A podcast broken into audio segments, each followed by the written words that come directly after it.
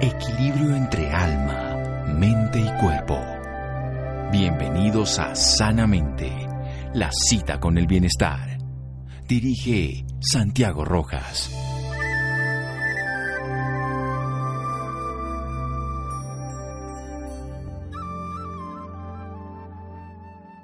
Superar el abuso no ocurre solo, se hace paso a paso y positivamente y acompañado. Que hoy sea el día en que comienzas a moverte hacia adelante. Asunta Harris. Buenas noches, estamos en Sanamente de Caracol Radio. Un tema doloroso, un tema que ha causado pérdida de vidas, un tema que ha arruinado la vida de muchas personas, que ha destruido la formación que una persona pueda tener en su hogar o que puede generarse, por supuesto, también en el hogar, pero el daño psicológico, biológico, cultural, social, lo que esto implica, lo que vamos a hablar es muy importante. Atenderlo, reconocerlo, denunciarlo, ponerlo en evidencia y transformarlo. Es un compromiso que como sociedad tendríamos que tener. Y por eso vamos a hablar esta noche del bullying, del matoneo, con una médica que ella es psiquiatra de formación, o sea, es médica y además con especialidad en psiquiatría, y es psiquiatra de la Fundación Universitaria Sanitas. trabaja además en el Hospital Simón Bolívar de la ciudad de Bogotá y tiene una maestría en nutrición clínica de la Universidad de Valencia, algo que me parece muy importante de conjunción, puesto que muchos aspectos de las enfermedades que hoy llamamos trastornos mentales graves, hay una evidencia que la nutrición también afecta, si bien es cierto, muchas de las personas no tienen una nutrición adecuada en esa comida que llamamos chatarra. Luego hablaremos de todos esos temas con la doctora Laura Villamil. Doctora Villamil, buenas noches y gracias por acompañarnos. Muchas gracias por la invitación muy contenta de estar acá con ustedes. Bueno, ¿cómo describiríamos esto del bullying, del matoneo a grandes rasgos para que empecemos a entonar el tema que seguiremos después de una pequeña pausa? El bullying eh, o acoso escolar o matoneo es un comportamiento de persecución, hostigamiento, que puede ser físico, emocional, incluso se puede hacer en forma de ciberacoso, eh, por parte de un alumno hacia otro. Es importante que el alumno que genera matoneo o maltrato hacia el otro tiene una ventaja, de pronto porque tiene eh, algo de poder por ser mayor, más, más alto, ah, porque definitivamente socialmente es más fuerte o porque eh, es más respetado dentro del círculo escolar. Entonces, este es el, bullying o matoneo. Se ejerce, obviamente, en condición de vulnerabilidad de la otra persona. Y antes de que desarrollemos bien el tema, ¿está bien evaluado en nuestro país? ¿Está diagnosticado adecuadamente? ¿Se puede hablar de este tema, doctora Laura Villamil? Eh, definitivamente es un tema que está subdiagnosticado porque obviamente no todos los niños son capaces de expresar a los profesores, a los psicólogos, a los padres, por miedo, ¿no? Porque obviamente este hostigamiento por parte del matoneador genera miedo, genera susto. Entonces, tristemente hay datos, pero hay datos ya de bullying grave, cuando está de por medio la violencia física o incluso cuando los niños llegan a suicidarse, porque tristemente este puede ser el desenlace. Sí, tristemente porque terminamos con la vida de alguien, básicamente lo que se asaba bien en el mundo, 800 mil muertes al año por suicidio, que es más que una guerra y que todo lo que significa, algunas de estas pueden nacer de este proceso. Por eso vamos a hablar seriamente con la doctora Laura Villamil después de un pequeño corte aquí en Sanamente de Caracol Radio. Síganos escuchando por salud. Ya regresamos a Sanamente. Bienestar en Caracol Radio. Seguimos en Sanamente.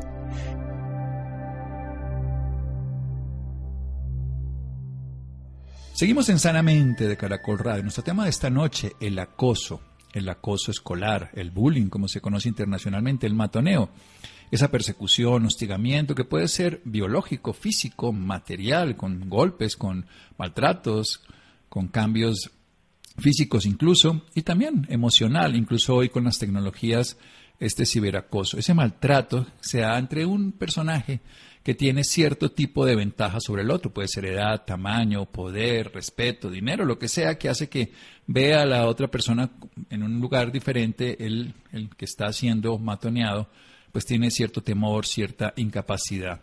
Está subdiagnosticado, nos dice la doctora Laura Villamín, nuestra invitada de hoy, médica psiquiatra de la Fundación Unitaria Sanitas, que trabaja en el Hospital Simón Bolívar y que tiene una maestría en nutrición clínica. Y que tenemos solo datos de lo más grave, incluso que llevan al suicidio. ¿Por qué ocurre el, el, matoneo? Vamos a desarrollar el tema desde las diferentes posibilidades, pero sobre todo desde las diferentes capacidades que tenemos de transformarlo como sociedad. Pero empecemos de por qué ocurren estas condiciones. Pues definitivamente hay múltiples factores, pero hay algo que normalmente no pensamos y es que los niños aprenden de los padres. Entonces, no siempre, pero ocasionalmente los niños que matonean a otros vienen de familias donde hay matoneo entre ellos, ¿sí? Donde hay maltrato entre ellos y ellos, es decir, los niños ven que las cosas funcionan de una manera adecuada, generando eh, hostilidad los unos con los otros o siendo agresivos los unos con los otros. Entonces, mm, muy frecuentemente estos niños vienen de familias agresivas entre ellos, de familias eh, hostiles, en ocasiones eh, familias desestructuradas, rotas, familias donde hay violencia, obviamente intrafamiliar. en ocasiones ocurre también mm, en, niños, en adolescentes que tienen rasgos eh, que van a generar pues rasgos antisociales de la personalidad, es decir, que no respetan límites, no respetan normas, eh, pueden ser niños también problemas, que pueden eh, ser mentirosos, manipuladores. Estos niños es una situación bien complicada porque en el futuro podrían estar generando conductas como de consumo de sustancias psicoactivas. Eh, más frecuentemente son niños que en, su edad adulta pudieran estar generando conductas incluso delictivas.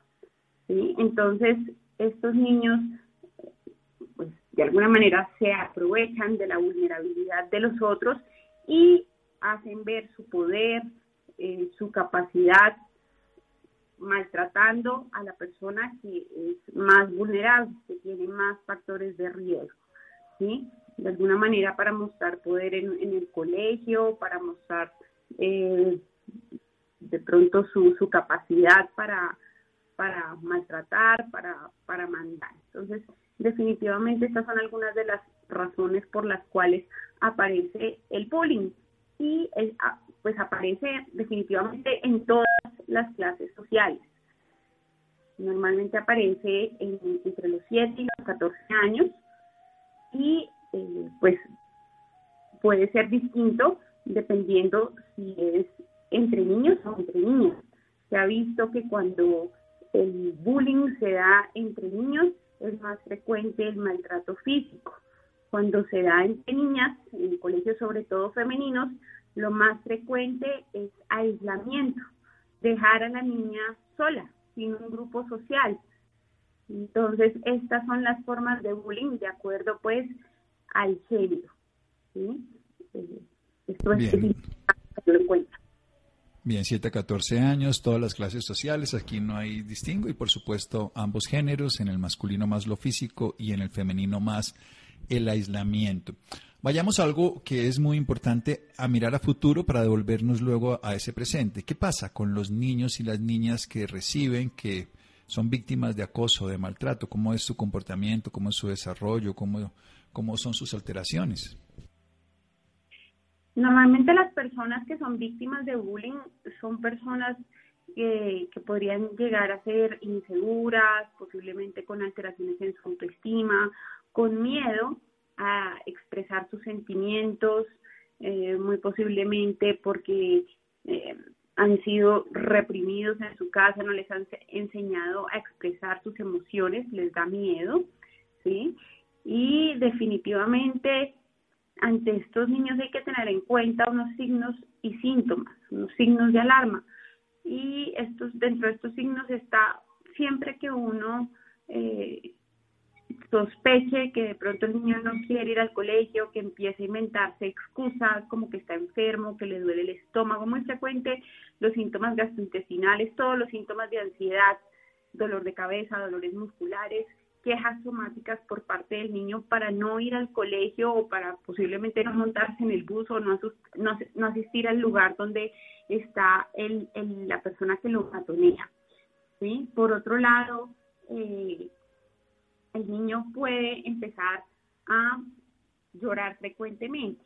Un niño que antes parecía fuerte, parecía tranquilo, se ve triste, se empieza a ver aislado, se empieza a ver eh, con pocas ganas de compartir con la familia, pues hay que prestarle atención. Por otro lado, los niños que empiezan a tener eh, bajo rendimiento académico. Entonces, esto es un signo de alarma bien importante porque muchos niños les, les, está yendo bien en el colegio y de un momento a otro ya no quieren estudiar, tienen problemas para concentrarse. Y también es importante tener en cuenta que posiblemente está desarrollando un episodio depresivo a raíz del bullying. Por otro lado, niños que empiezan a evitar socializar, que empiezan a, posiblemente a, volverse más irritables, porque la depresión en, niños y en adolescentes, sobre todo, más que con tristeza, cursa con irritabilidad, es otro, otro signo de alarma. Es muy importante prestarle atención a estos signos y síntomas, porque como decía anteriormente, el matoneo, el bullying puede desencadenar patologías como lo es un cuadro de depresión, un cuadro de ansiedad e incluso el suicidio. Entonces es, es definitivamente un tema eh, importante y de, interés pues, epidemiológico, porque genera realmente unos desenlaces bien, bien fuertes. Unos desenlaces complejos, no solo obviamente el suicidio es el más complejo desde toda perspectiva, pero todo lo que nos está contando, desde no querer ir al colegio, de no socializar, trastornos académicos y episodios depresivos que cursan más con irritabilidad que tristeza en los niños y niñas. Es evitar socializar, por supuesto, altera todo su comportamiento, esa condición cognitiva o alteración de memoria o de fijar la atención en lo que está estudiando, pues su desarrollo académico y en este caso después profesional. Vamos a hacer un pequeño corte para seguir con esta idea, para saber qué podemos hacer, cómo podemos enfocarnos de una manera coherente, consciente y útil frente a un problema que es real, que existen en diferentes áreas de la vida, pero que en el ámbito escolar es muy fuerte y que ha llevado a muchas víctimas. Doloroso, profundo e importante. Seguimos aquí en Sanamente de Caracol Radio. Síganos escuchando por salud. Ya regresamos a Sanamente. Bienestar en Caracol Radio. Seguimos en Sanamente.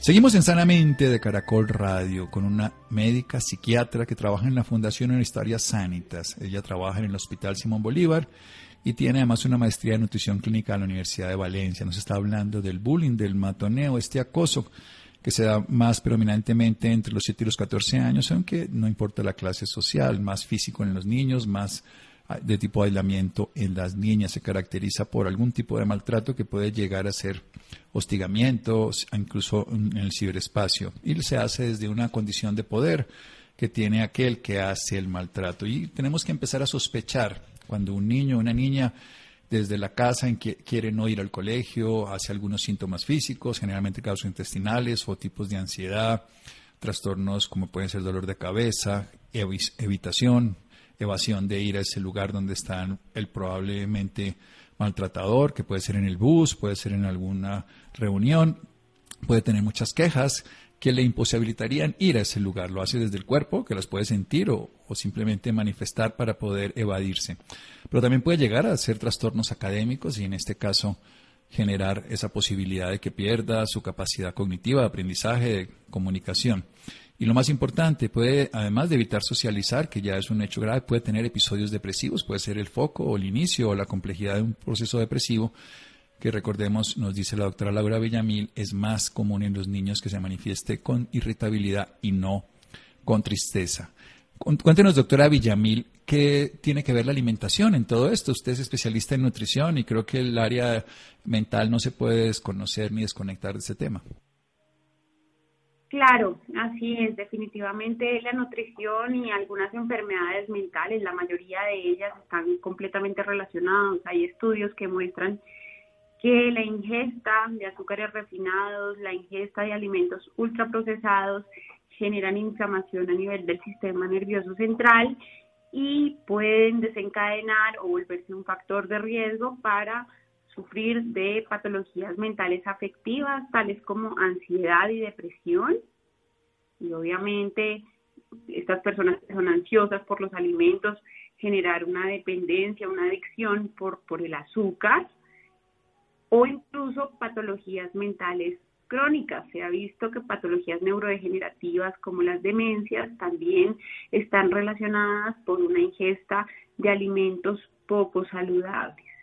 Se han comparado personas que comen eh, en su mayoría frutas, vegetales, proteínas de origen animal y han generado menos patología mental que las personas que en su día a día ingieren azúcares ultraprocesados y que son sedentarias. Entonces, definitivamente tienen una, una relación muy, muy grande y acá hablando de niños y adolescentes, pues es llamativo que los papás normalizan la ingesta de azúcares. Si uno ve la lonchera de un niño, está repleta de azúcares, de chocolatinas, de empaquetados y todo esto definitivamente no es saludable, tiene una cantidad de azúcares que el cuerpo no requiere.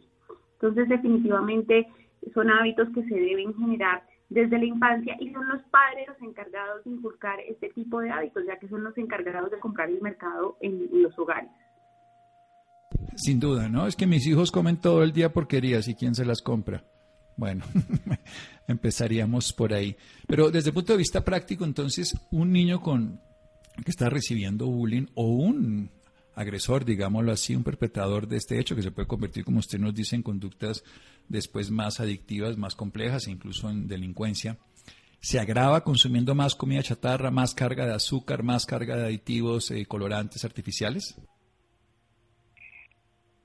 Hay muchos factores, pero claro, este, este factor puede, puede generar que el niño que es víctima de pueda generar un episodio depresivo, un episodio ansioso eh, más frecuentemente. ¿sí? Obviamente también está de por medio los rasgos de personalidad del menor, está de por medio del temperamento del menor, la crianza que le han dado, pero sin duda alguna, claro, los hábitos ellos están por medio. Por otro lado, tenemos que tener en cuenta que alguien que come demasiado azúcar, que come demasiados eh, ultraprocesados, harinas, pues muy posiblemente también esté en sobrepeso y esto lo haga víctima de bullying, porque muy frecuentemente eh, los niños se matonean entre ellos por su imagen corporal. Entonces, el hecho de estar saludable no solamente eh, pues genera salud al no estar diabético hipertenso, sino que también hace que una persona pueda tener una autoestima más alta, ¿no? Entonces definitivamente sí se relaciona. Bien, y hago énfasis en esto porque además de un problema podemos generar más, no solamente a nivel pequeño, en este caso de sobrepeso y obesidad, incluso diabetes más fácilmente, sino otros problemas ya más graves que se están teniendo en niños que eran del adulto mayor. ¿Qué tenemos que hacer como sociedad, doctora Laura Villamil? Pongámonos ya en el plan de cualquiera de las personas que estamos escuchando su enseñanza, ya seamos padres, tutores, profesores o cualquier ser humano que tiene alguna relación con el área infantil o con la educacional. Importante no trivializar al niño, no minimizar la situación. Definitivamente si uno ve que el niño está triste, que está sufriendo, que de pronto está teniendo todas estas quejas que yo comentaba al principio, pues prestarle atención y abrir el espacio necesario para que pues el menor se desahogue, ¿sí? Porque muchas veces se trivializa, se piensa que de pronto un niño un adolescente no tiene problemas por ser niño o adolescente, y definitivamente puede estar cursando por un episodio muy, muy fuerte y tener un desenlace catastrófico. Entonces, abrir el espacio, eh, mostrarle que se le está entendiendo, se le está comprendiendo y se le va a ayudar. Entonces, crear este ambiente pues, de cercanía, desde pequeños, enseñarles a los niños que pueden expresar sus sentimientos sin problemas, sin importar si es niño o niña, porque en nuestro ambiente muchas veces por machismo se les enseña a los niños que no pueden llorar, que no pueden mostrarse débiles, porque eso no es de hombres. Entonces, definitivamente eh, es tan válido que un niño como una niña se, se expresen, lloren, cuenten lo que sienten. Y muy importante, si tu hijo, tu hija o, bueno, eh, algún niño te cuenta que está sufriendo de, de este problema, acudir al colegio y comunicarlo. Es también necesario, importante darse cuenta y asegurarse que el colegio hace algo, porque muchas veces, no todos los colegios, pero algunos tienden a trivializar la situación, ¿sí? O a decir, es que como no ocurre en el colegio, sino que ocurre de, la puerta para afuera, entonces el colegio ya no tiene que ver. Y lo digo porque me han llegado pacientes con esta historia. Entonces, como, como ya no ocurre en los salones de clase, sino como ocurre cuando salen, cuando están esperando de pronto que los padres los recojan, ya no es problema del colegio. Y sí, sí es problema del colegio, del colegio porque finalmente todos estudian ahí. Entonces, asegurarse que el colegio toma medidas en relación al problema del bullying. Luego, de pronto, evaluar la necesidad de empezar un tratamiento, ¿sí? porque muchas veces los niños no se sienten cómodos solamente con el psicólogo del colegio, porque de pronto a veces no lo sienten imparcial o porque incluso a veces necesitan eh, tratamiento ya psiquiátrico, no psicológico, porque llega a veces a ser muy, muy, muy fuerte. Entonces, evaluar la necesidad de tratamiento psiquiátrico eh, sin estigmatizar la situación, porque además es que ir al psiquiatra a veces todavía tiene una connotación negativa y no debería ser así. Definitivamente, a veces cuando no se va al psiquiatra, pues termina esto en unos desenlaces muy malos. Y hay ocasiones donde incluso hay que cambiar a los niños del colegio. A veces los padres son, son renuentes, no quieren, eh, porque de pronto cambiar de colegio está relacionado con ser débil, con no ser capaz, pero hay ocasiones en las que toca hacer esto para evitar patologías mentales, para evitar que el autoestima del niño se vea, siga, siga alterándose, para evitar que la situación siga creciendo pues terminen desenlaces como los que vimos recientemente en, Estados Unidos, en este caso pues tan dramático donde, donde el niño se suicidó. Entonces, es un caso que sí hay que prestarle atención, abrir el espacio y eh, prestarle todas las herramientas que niño requiera. Excelente, y además no le tengamos miedo a una psicoterapia. Esa sensación de que precisamente por que si le tenemos que, ir a donde un psicoterapeuta, un psiquiatra, un psicólogo infantil o la persona que sea recomendada en este caso va a ser peor porque es estar loco, es todo lo contrario, es precisamente darle herramientas, argumentos. Pero usted dice algo muy importante, a veces hay que hacer cambios drásticos y cambios drásticos que tienen que ver con primero ir al colegio y poner la cara, pero también que el colegio actúe y luego hasta cambiarse de colegio. ¿Qué ha visto usted en la evolución? Usted acompaña muchachos en esta condición, doctora Laura, cuéntenos un poco ese proceso. Pues realmente yo he visto eh, que hay, padres de todo tipo, hay padres que definitivamente llevan al niño al, a la terapia muy comprometidos, pero también hay padres que pues van una dos veces y claro, como ir a la terapia también depende de los padres porque son los padres los que pagan la terapia, pues a veces la adherencia no es buena y esto termina muy frecuentemente, por ejemplo, en trastornos de la conducta alimentaria. Entonces, He tenido bastantes pacientes, sobre todo niñas, con anorexia, con bulimia nerviosa, que se desarrollan a partir de matoneo en el colegio, porque entonces les dicen, tú el marrano, ahí va, ahí, va la vaca, comentarios muy desagradables, incluso golpes, y las niñas terminan desarrollando este tipo de, trastornos de la conducta alimentaria.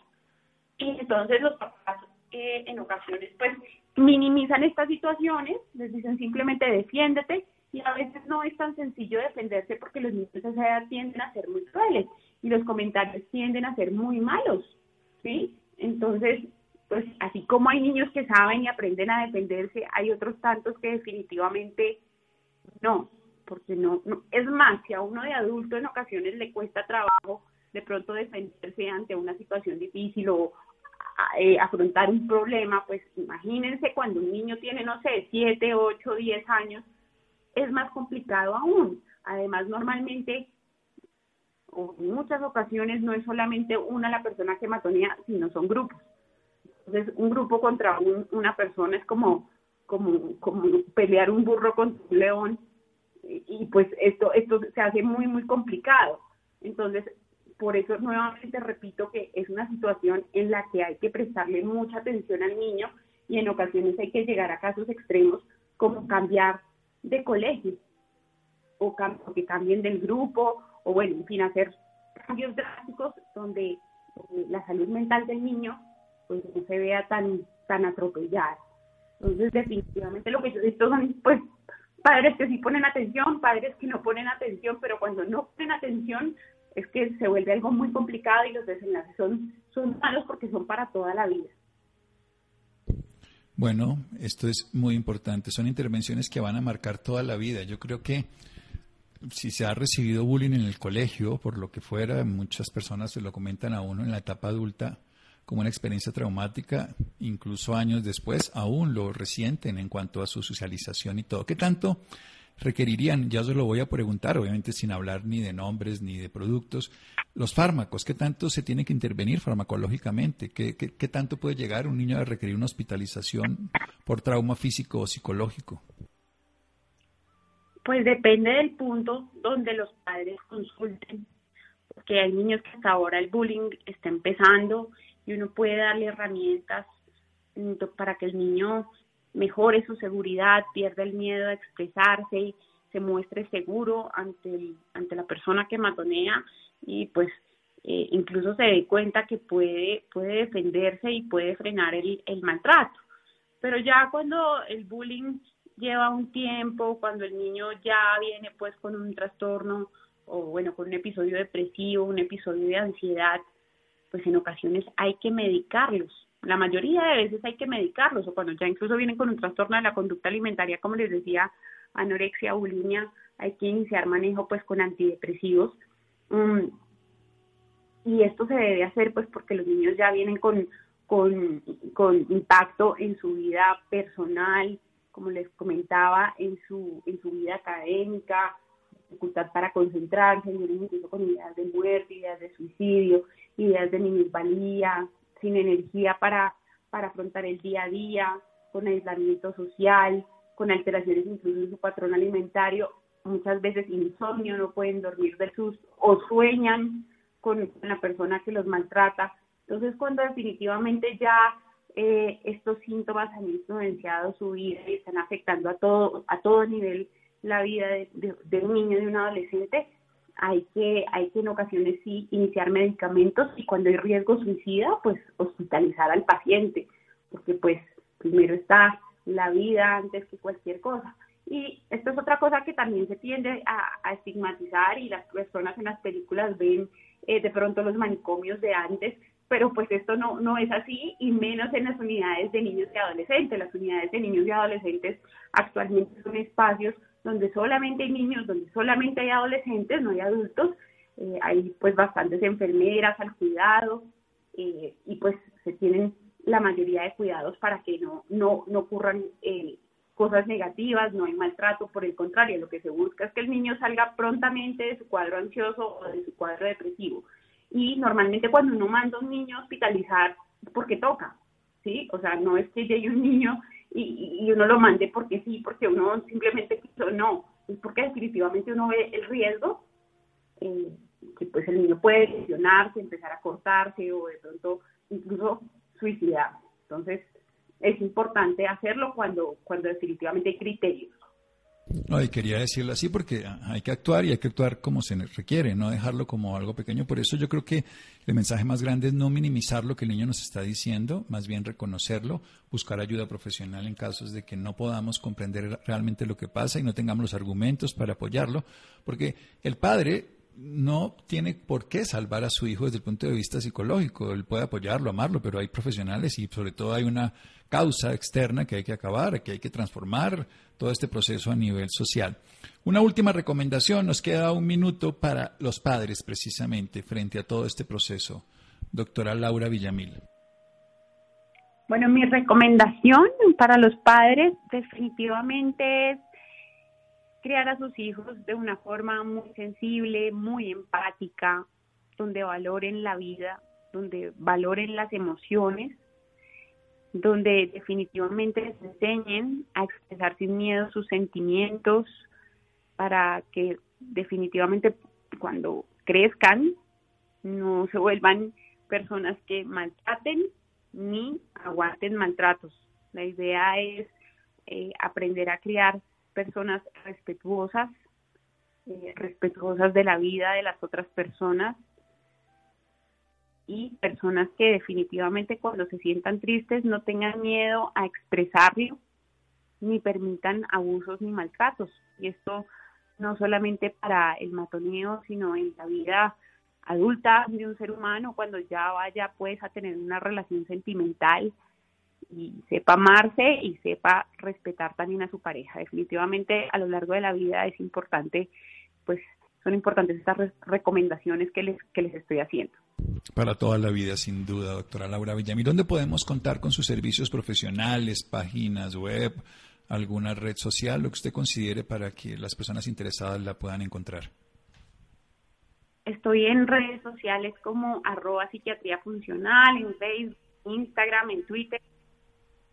Mi consultorio está en la ciudad de Bogotá, pero también atiendo pacientes de forma virtual.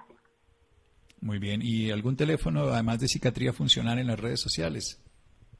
Claro que sí, doctor. En el más 57 315 362 2226.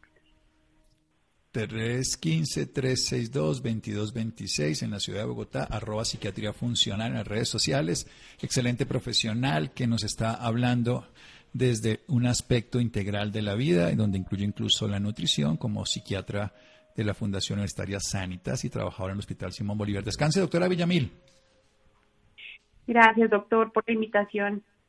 Gracias a usted por compartir su conocimiento. Seguimos aquí en Sanamente de Caracol Radio. Síganos escuchando por salud. Ya regresamos a Sanamente. Bienestar en Caracol Radio. Seguimos en Sanamente.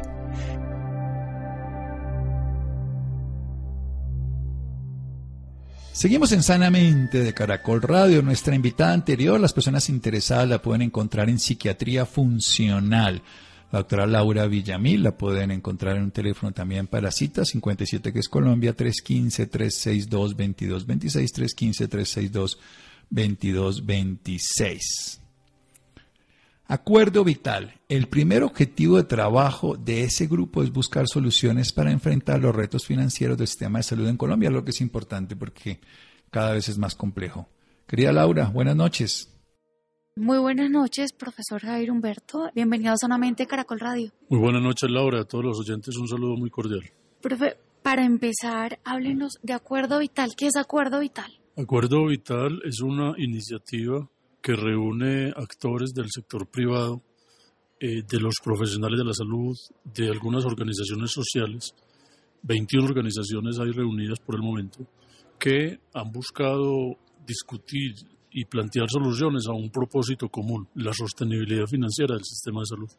Entonces han sido unos seis meses de, discusión y de trabajo para que hoy pueda plantearse una propuesta inicial que sirva al debate público y muy importante, a conversar con las distintas campañas a la presidencia para que haya compromiso de esas soluciones que se van planteando. ¿Por qué decidieron no apostarle a tocar la puerta de los candidatos individualmente? Bueno, esa pregunta sí no es para mí. Yo estoy como académico apoyando el proceso eh, eh, como experto junto con otros colegas. Yo diría que eh, eso lo se va a hacer, pero más adelante. Supongo que ante la gran cantidad de precandidatos, pues una vez se pasen las consultas, el abanico se reduce y supongo que a partir de ahí, claro que sí, estará el abordaje de las distintas campañas y, lo más importante, como esto es un asunto público, pues haya un documento disponible para todos. No sé si usted nos puede hablar también de las propuestas que tiene el Acuerdo Vital, cuáles son y cómo se van a realizar. Claro que sí. Eh, es importante resaltar lo más importante para nosotros desde la academia es el proceso que se ha adelantado. Digamos que para mí, la propuesta más importante, que no está escrita, es justamente el proceso que se ha llevado a cabo. Esto es, una instancia, un espacio que ha operado durante unos seis meses, donde cara a cara los distintos actores del sistema han podido discutir con mucha tranquilidad, generando confianza, aspectos de futuro del sistema. Entonces quiero resaltar eso. Es decir, eh, eh, un poco soñaría Laura que el sistema, en la medida en que necesita mejorar gobernanza, debería adoptar de manera permanente y amparado en la ley una instancia como esta que está. Esto es una instancia legítima que reúna a actores del sistema, todos los actores representados en él, para deliberar en hacia la toma de decisiones que el país necesita. Muy bien, dado eso, como proceso, los distintos actores presentaron inicialmente más de 20 propuestas, creo que unas 28. Producto de la discusión y el trabajo técnico, finalmente se seleccionaron ocho, que son las que están disponibles en el documento. Yo resaltaría algunas de estas, me parece eh, muy importante frente a lo que significa la sostenibilidad, es fortalecer el Instituto de Evaluación Tecnológica en Salud. Es un eh, eh, mecanismo institucional muy importante con que el país cuenta, que está en un buen proceso de maduración, pero que requiere especialmente más recursos.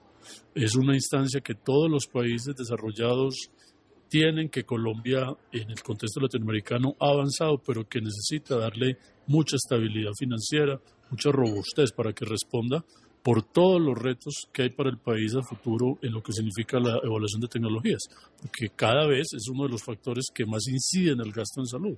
Entonces, el papel del IETS es crucial para apoyar al país en cuáles son las mejores decisiones en materia de tecnología. Me parece importante resaltar algo muy eh, eh, crucial también de cara a la sostenibilidad, que es respaldado por relaciones de pacientes. Es la importancia del autocuidado, que las personas podamos ser más responsables con nuestra propia salud y por lo tanto de la mano con una modificación o ajuste al, al, modelo de atención, que es una tercera propuesta, con el uso de la tecnología, caso la telemedicina y otras apuestas, el país pueda mejorar la atención, pero sobre todo ayudar a desmitificar la idea que salud es igual a médicos, hospitales, tratamiento, medicamento. Es decir, tenemos que profundizar este diálogo para que todos aportemos inicialmente con el tema del autocuidado, de, de, también asumir los servicios de salud con responsabilidad, esto es cumplir las citas, cumplir con los exámenes, etcétera, y desde el lado del modelo de atención que desarrollan las instituciones, la pandemia nos puso a marchar es adoptar más tecnologías. Uno muy importante es la telemedicina, de modo que podamos llegar a muchas personas que no tienen, por ejemplo, acceso a un especialista o a un examen y que el desarrollo de la tecnología lo permita. Uh, mencionaría también, muy importante, es el establecimiento de una línea directa para denunciar la corrupción. Hay la convicción de que los recursos cuenta el sistema pueden generar mejores resultados o más resultados y ello arranca por ser más eficientes y para ello hay todas unas propuestas de trabajo, pero también poder eh, combatir la corrupción. Y una, la forma más eficaz de combatir la corrupción es mediante la denuncia, facilitar la denuncia mediante mecanismos como una línea directa que más que entre otras cosas tenga que garantizar la protección al denunciante, porque mucha gente teme denunciar al corrupto porque se ven problemas. Es como cuando uno está ante el ladrón y lo va a denunciar y el ladrón apuntándole con un arma. Es imposible.